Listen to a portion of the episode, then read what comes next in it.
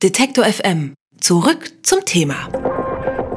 4% des gesamten Internetverkehrs. So viel Datenaufkommen hat die Internetseite Mega Upload zu ihren Spitzenzeiten beansprucht. Vor einem Jahr ist die Webseite vom neuseeländischen Ermittlern dann lahmgelegt und ihr Betreiber Kim Schmitz alias Kim.com festgenommen worden. Der Vorwurf der Behörden lautete massive Urheberrechtsverletzung. Das Verfahren läuft noch immer. Am Wochenende nun hat Schmitz sein Nachfolgeprojekt Mega vorgestellt. Mit dem Speicherdienst will der gebürtige Deutsche an die Erfolge von Mega Upload anknüpfen. Ob ihm das gelingen kann und was der neue Online-Dienst alles bereithält, darüber reden wir mit dem Journalisten Eike Kühl. Er arbeitet für Zeit Online und hat sich Mega schon mal angeschaut. Schönen guten Tag, Herr Kühl. Hallo. Herr Kühl, nach Mega Upload nun also nur Mega. Was kann denn der neue Dienst von Kim Schmitz? Was verspricht er denn? Also Mega ist ganz allgemein gesprochen erstmal ein File-Hoster oder wie man heute sagt, ein Cloud-Speicherdienst. Also einfach nur ein Dienst, in dem man Daten von seinem Rechner aus online speichern kann sei es zur Datensicherung oder einfach zum Teilen von Videos, von Bildern oder Dokumenten mit anderen. Und das ist erstmal nichts Besonderes, also damit reiht sich Mega in eine ganze Reihe von Angeboten ein, wie RapidShare, wie Uploaded oder auch bekannte Anbieter wie jetzt Dropbox oder auch Google Drive. Also innovativ ist die Idee erstmal nicht. Was macht sie denn dann anders als die anderen Projekte? Ja, was Mega anpreist, ist eine besondere Sicherheit für die Nutzer und für die Daten.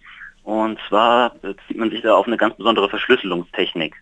Ja, die Daten werden schon beim Hochladen im Browser des Nutzers verschlüsselt und dann erst beim Download, also wenn ein anderer Nutzer sie dann runterlädt, wieder entschlüsselt. Das heißt, der Anbieter weiß also gar nicht, welche Daten dann auf ihrem Server tatsächlich schlummern und dadurch sind natürlich die Nutzer gesichert, aber auch der Anbieter ist gesichert, ja, weil die können sich dann natürlich von möglicherweise illegalen Inhalten distanzieren. Das heißt, Mega schiebt in diesem Fall ganz geschickt die Privatsphäre seiner Nutzer in den Vordergrund, um sich damit auch selbst zu schützen.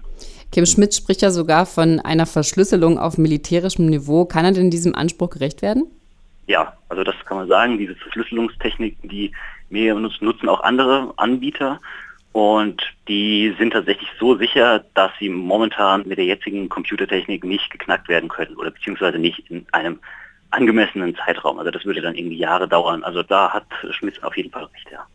Sie haben sich ja mega schon mal angeschaut. Ähm, was kann ich denn da als User sozusagen nutzen? Also wie viel Freifläche, wie viel Platz habe ich denn, wenn ich mir so einen Account zulege? Also die Registrierung ist erstmal kostenlos und als Free-User hat man 50 äh, Gigabyte Speicherplatz und dann gibt es sogenannte Premium-Angebote, die dann gestaffelt sind. Also dann gibt es dann 500 Gigabyte Speicherplatz bis zu 2 Terabyte und glaube ich das größte ist dann 4 Terabyte, das kostet dann 30 Euro pro Monat. Aber 50 Gigabyte ist schon eine Ansage an die Konkurrenz.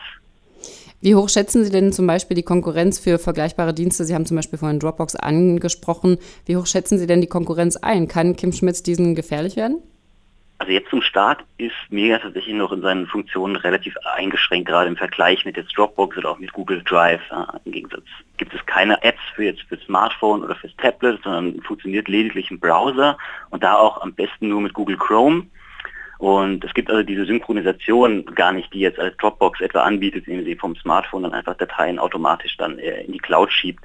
Also da muss Mega sicherlich noch ein bisschen nachbessern, um da auch attraktiv zu werden, gerade jetzt auch für allgemeine Nutzer. Aber prinzipiell scheint die erste Reaktion ja doch ganz positiv zu sein. Äh, Schwitz glauben darf, haben sich jetzt 500.000 Nutzer in zwei Tagen registriert. Aber zu den 150 Millionen, die Mega-Upload dann zu Bestzeiten macht, ist natürlich noch ein weiter Weg und es wird sich zeigen müssen, ob tatsächlich Mega dann auch A von den normalen Usern akzeptiert wird und natürlich auch in der File-Sharing-Szene, denn es ist natürlich immer so die Sache, dass diese Anbieter nicht nur mit legalen Inhalten überleben können, auch wenn sie das gerne sagen. Ja, Sie sagen es, Mega Upload ist vor einem Jahr von den Behörden geschlossen worden, weil es eben massive Urheberrechtsverletzungen gegeben haben soll. Die Seite ist ein beliebter Anlaufpunkt für illegale Downloads von Filmen, Musik und Serien gewesen. Glauben Sie denn, dass auch Mega wieder vorrangig für illegale Downloads bekannt sein wird? Das muss sich tatsächlich zeigen. Also die ersten Reaktionen in der File-Sharing-Szene waren dann doch relativ gespalten. Aus unterschiedlichen Gründen. Das wichtigste Punkt ist vielleicht, dass Mega im Gegensatz zu seinem Vorgänger kein Bonusprogramm anbietet. Ja, das Bonusprogramm ist nichts anderes als dass Nutzer für eine bestimmte Anzahl von Downloads entlohnt werden von dem jeweiligen Anbieter. Das sind kleine Beträge die sich dann aber auch summieren. Also wenn es eine Datei tausendmal runtergeladen wird, gibt es irgendwie fünf Euro oder so. Ja? Und damit hat sich natürlich das System dann selbst refinanziert, weil diese Nutzer, die viele angeboten haben, auch Premium-Accounts brauchten und deswegen auch den Anbieter wieder bezahlt haben. Und das gibt es bei Mega momentan noch nicht. kann natürlich sein, dass das noch kommt. Aber das macht das dann erstmal gerade für diese wirklich, die File-Sharing im großen Stil betreiben und das dann in Foren und in Blogs anbieten, Filme, Musik, Software, was auch immer, erstmal noch nicht besonders attraktiv. Also das muss ich tatsächlich zeigen, ob da Mega an den Vorgänger anknüpfen kann. Aber es ist ja wahrscheinlich auch wesentlich schwieriger, eben zum Beispiel Serien und Filme zu teilen, wenn die eben verschlüsselt sind und ich die ja gar nicht über irgendeine Meta-Seite dann einfach suchen kann, oder?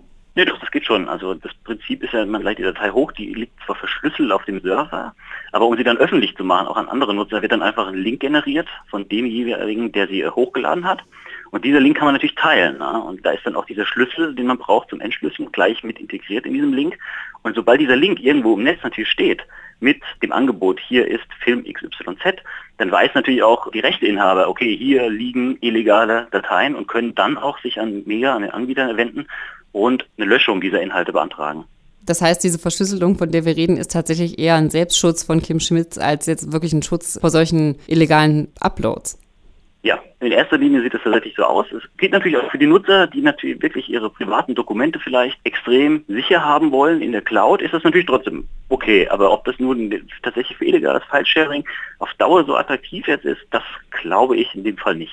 Gestern ist der neue Dienst Mega von Internetunternehmer Kim Schmitz alias Kim.com online gegangen. Er hofft damit an den Erfolg seines Vorgängerprojektes Mega Upload anknüpfen zu können. Ob ihm das gelingen wird, darüber haben wir mit dem Journalisten Eike Kühl gesprochen. Ich sage vielen Dank für das Gespräch. Danke auch. Alle Beiträge, Reportagen und Interviews können Sie jederzeit nachhören im Netz auf detektor.fm.